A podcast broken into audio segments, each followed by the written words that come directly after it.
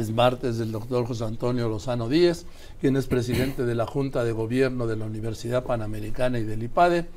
Y pues, feliz año, querido doctor. Muy feliz año, Joaquín, que sea lleno de bendiciones. Eso y de salud. Yo siempre digo con salud. Y ya con salud ya me encargo yo de todo lo demás. ¿sí? Totalmente de acuerdo. Complementar. Si, hay bendiciones, pues qué bueno. qué bueno. Mejor, más fácil. Así es. ¿no? Así es, querido Joaquín.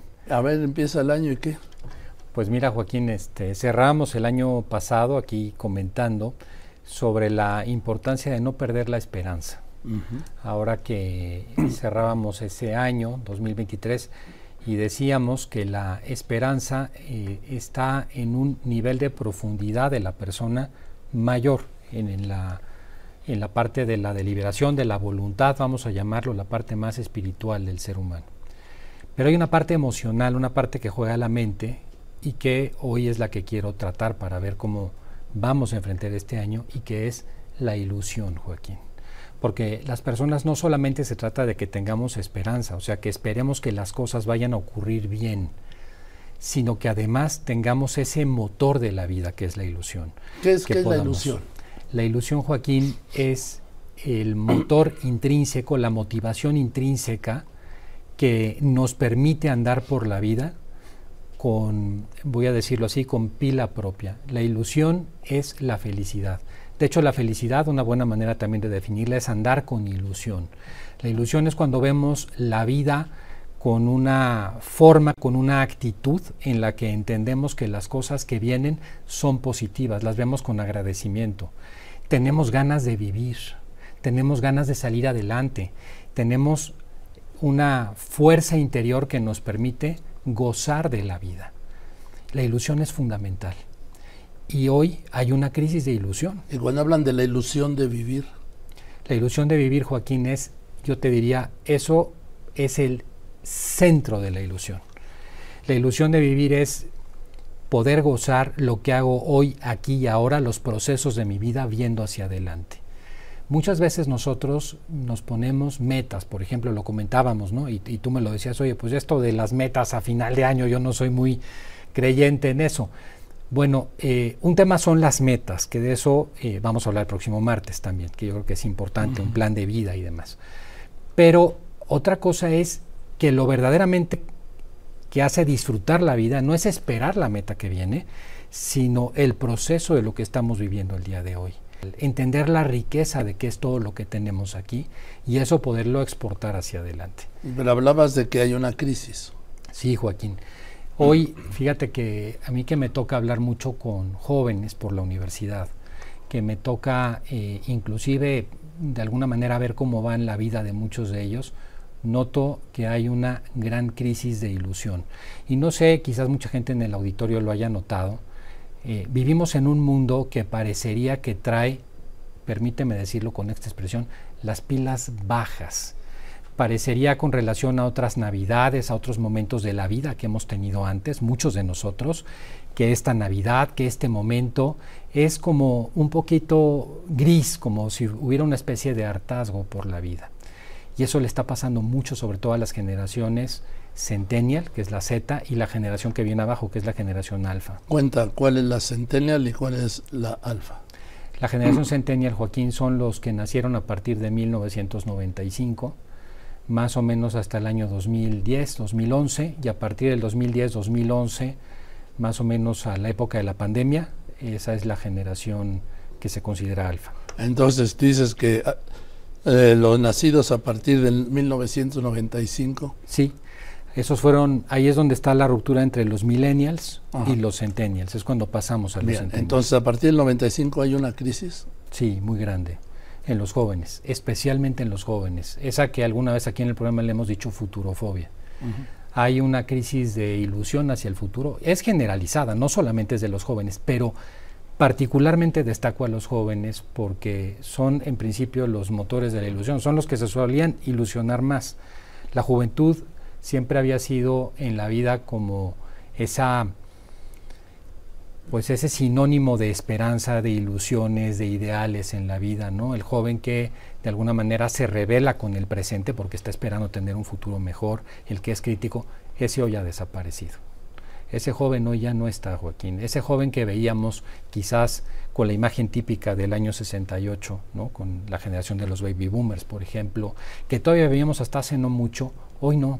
Hoy no se revelan. En una encuesta que se hizo en la Unión Europea, poco después de la pandemia, en el año 21, se notó que los jóvenes, son seis o siete países europeos los encuestados, ya no se revelan, ya no ven el futuro con ganas de cambiarlo, sino que están de alguna manera acomodados, esperando que el futuro sea de todas maneras peor o más o menos regular.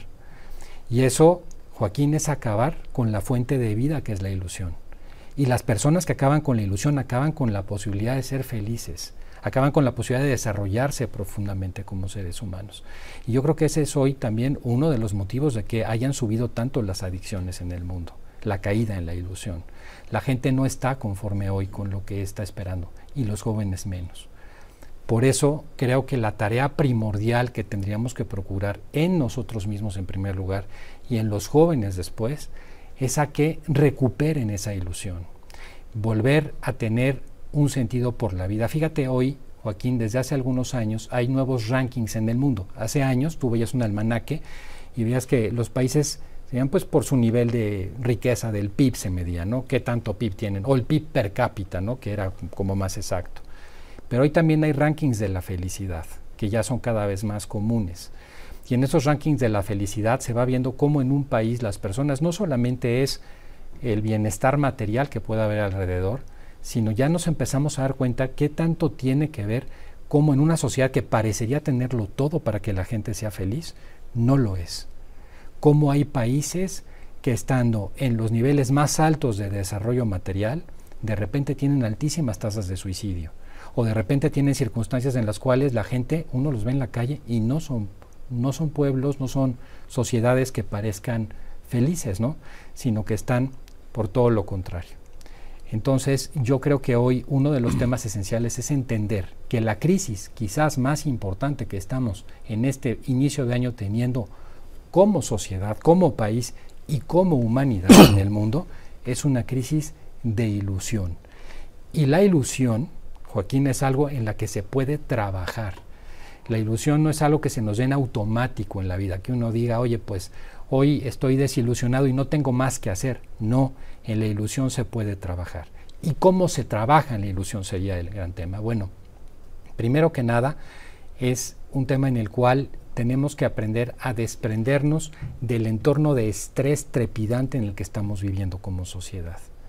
El estrés, Joaquín, eh, nos va generando un estado de alerta, eso genera cortisol en las personas, y cuando el cortisol se vuelve, es una sustancia que sirve para los estados de alerta, y es muy bueno el cortisol porque en un momento determinado ayuda a que reaccionemos frente a alguna circunstancia. Pero cuando eso es la manera de vivir, entonces nos contaminamos de cortisol.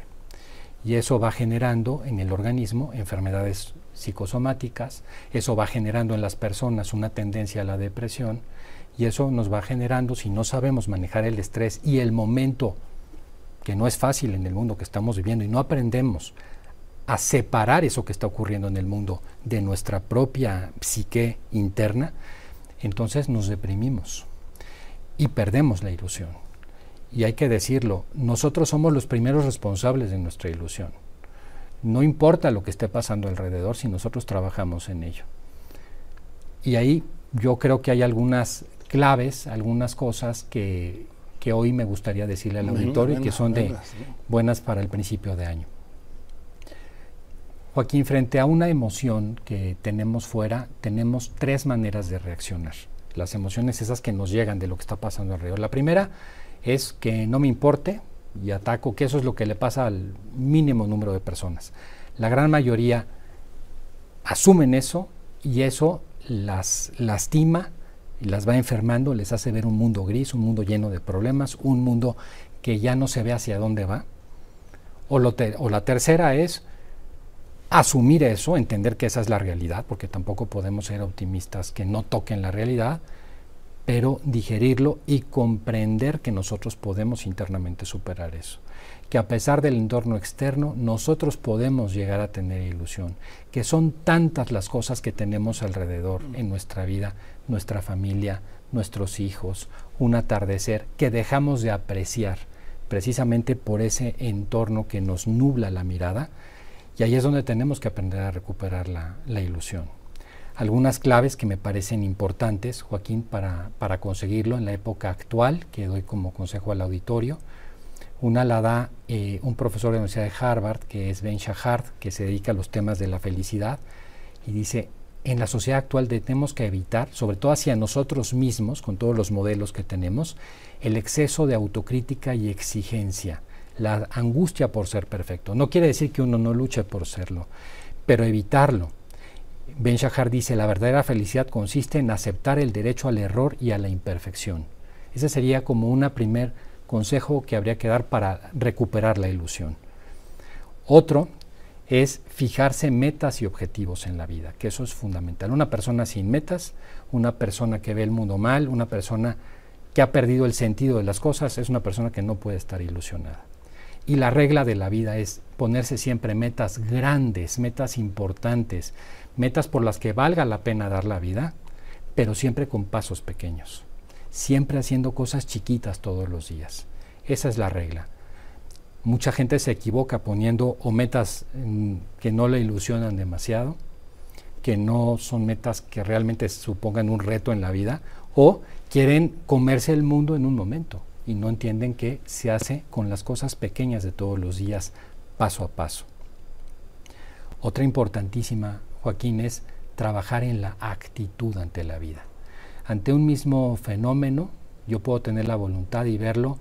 Hoy, por ejemplo, eh, me levanté y hay mucho tráfico, ya empezamos enero y otra vez los claxonazos aquí en la ciudad, y yo puedo verlo eso como algo súper negativo o decir, mira qué bien, ya vuelvo al trabajo, un nuevo año que me está permitiendo la vida, una posibilidad de salir adelante. Es una actitud distinta. Nosotros mismos vemos cómo las personas que tienen una actitud diferente parece que traen esa pila de la que te hablo, esa pila de la ilusión, más prendida. Lo notamos de inmediato. Una persona que tú tratas, que te trata bien, que te trata con una sonrisa, o una persona que no, que en los primeros cuatro segundos de que la ves, inmediatamente captas que esa persona no está en, línea.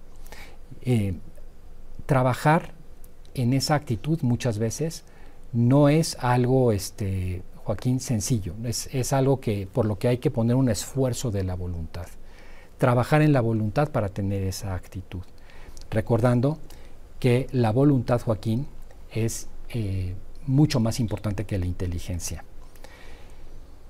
Y Joaquín, finalmente, trabajar en nuestra inteligencia emocional. Yo creo que ahí hay hoy una gran falta de inteligencia emocional en muchas personas. Sí, perdón. ¿Qué es la inteligencia emocional? la capacidad de dos cosas. Aprender a entender y expresar mis propias emociones, poder expresarlas, entender qué siento y expresarlo. Hoy estoy preocupado, ahora estoy triste, ahora estoy alegre y poderlo expresar y lo que me permite canalizarlo. Y lo segundo, aprender a entender las emociones de los demás, Joaquín. Aprender a captar qué está pasando con el que está enfrente. Eso es tener inteligencia emocional. La mayoría de los fracasos profesionales, la mayoría de los conflictos humanos que hay, no es por motivo de razones racionales, es por motivo o por falta de inteligencia emocional. Por eso hoy cada vez en muchas empresas se mide más no solamente que tengan los conocimientos para un cargo o una posición, sino cuánta inteligencia emocional tienen para poder estar en esa posición. Qué importante es ese tema, Joaquín aprenderlo a desarrollar. ¿Soy yo consciente de mis emociones o no? Y si no lo soy y estoy triste y no soy consciente y no lo puedo canalizar, esa emoción me va a acabar carcomiendo. Y si me carcome por dentro, se va a acabar convirtiendo en una enfermedad física, muy probablemente más adelante. Y esto, que ya está cada vez más comprobado, eso es la parte somática que, tenemos en el cuerpo, es una de las lecciones que tenemos que aprender. ¿no? Yo, yo creo que en esta parte eh, hay que vencer la enfermedad, la gente que no tiene inteligencia emocional o que no es capaz de tener bien sus emociones, se dice que tiene alexitimia, alguna vez lo hemos comentado aquí en el programa. Alexitimia es la falta de inteligencia emocional. Y yo creo que ese es uno de los temas, de los temas eh, relevantes, Joaquín. Y finalmente, Joaquín, una de las cosas que yo creo que tendremos que hacer deliberadamente en la vida es educar, porque se puede educar, el optimismo. Siendo realistas, porque muchas veces se piensa que el optimismo es algo simplón. Ser optimista es como ir por la vida sin comprender la gravedad de muchas de las cosas que pasan alrededor. Esa no es una visión correcta del verdadero optimismo. Eso es ser iluso. Ser optimista es ver el vaso, ese vaso que está a la mitad, medio lleno en vez de medio vacío.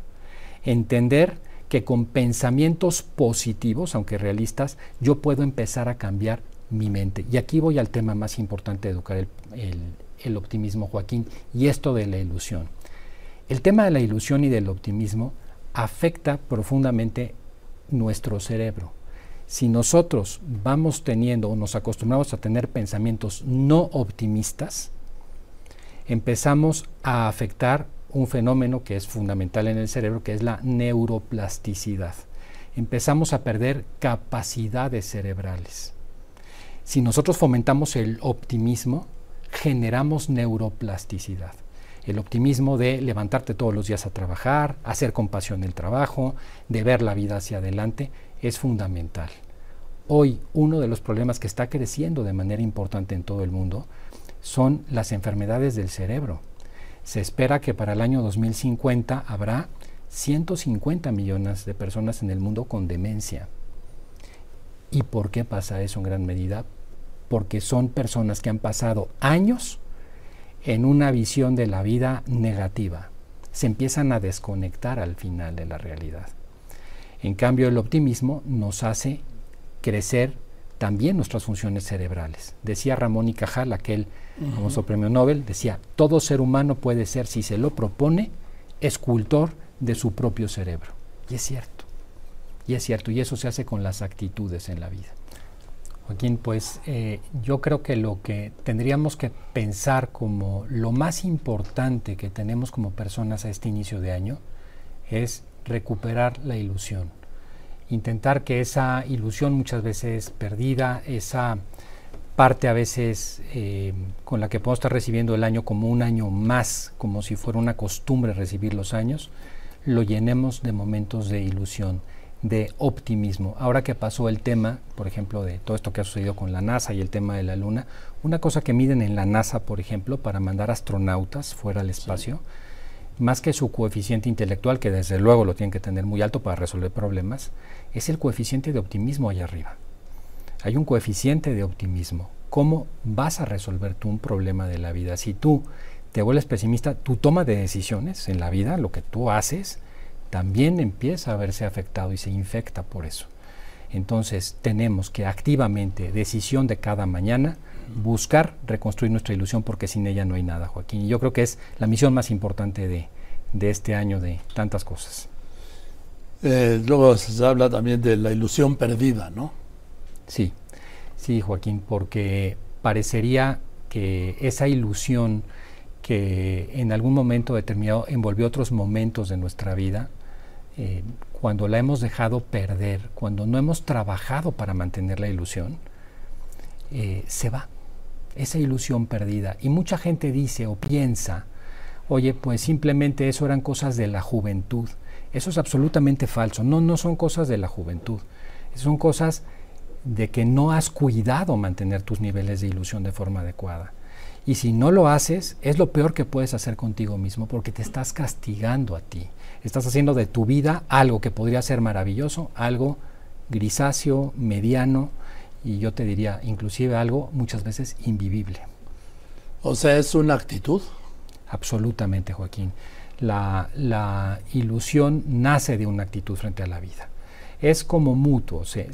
la ilusión nos hace tener una actitud frente a la vida y esas actitudes cuando las tenemos nos hacen recuperar la ilusión. De ahí está el tema de la voluntad. Si yo tengo una actitud, hoy me siento mal y de malas, pero le voy a sonreír a la persona que hoy me abrió la puerta, pero voy a tratar bien al que está al lado, pero voy a ver esto de otra manera y empiezo a reaccionar de una manera positiva, empiezo a generar también mayor ilusión.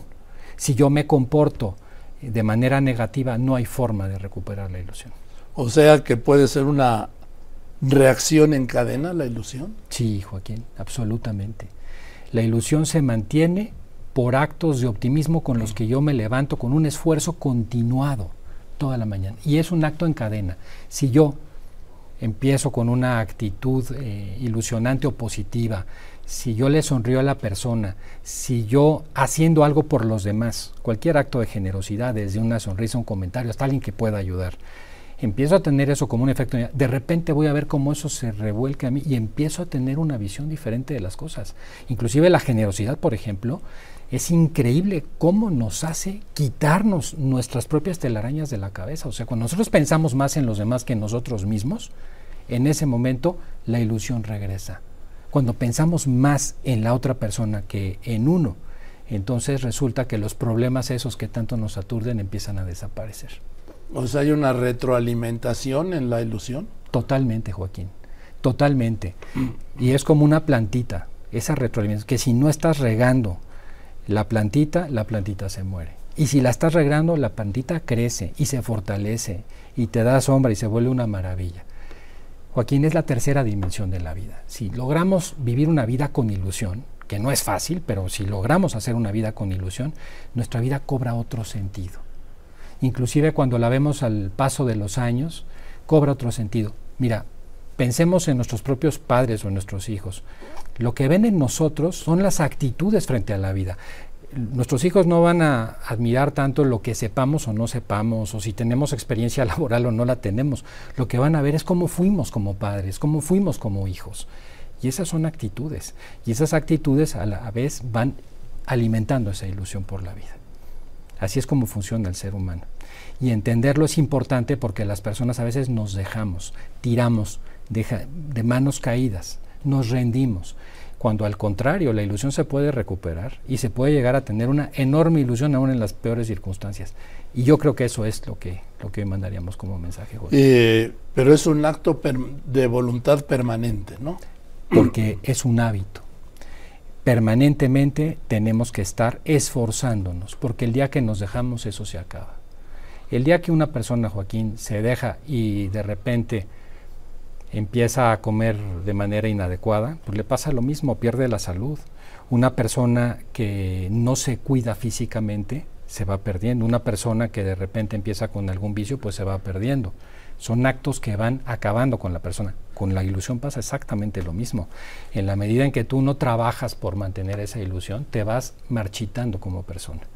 Y son continuos, permanentes en la vida de todos los días, pequeños esfuerzos todos los días que a veces no nos van a gustar, pero haciéndolos es como vamos a lograr esa felicidad, Joaquín, para la que todos estamos llamados. Bueno, pues ya. Pues gracias, querido doctor. Contrario, al revés, que Joaquín, muchas gracias. De verdad que eres un oasis. Ojalá pudieras venir todos los días. o hagamos algo porque, en fin, ya lo haremos, ¿no? Ya lo haremos, Joaquín. Gracias, querido doctor. Gracias, al contrario. El doctor José Antonio Lozano Díez, presidente de la Junta de Gobierno de la Universidad Panamericana y del IPADE, ¿sí? Y, y de verdad que nos das una gran alegría todos los martes. Y la alegría nos dura toda la semana hasta el otro martes. Ay, qué bueno. Pues ¿Eh? yo te agradezco la oportunidad. No, no, no, no, no, no, ni me digas eso. Los agradecidos contigo somos todos los que te escuchamos. Gracias. Gracias y te vemos. Gracias, el doctor José Antonio Lozano Díez, porque es martes.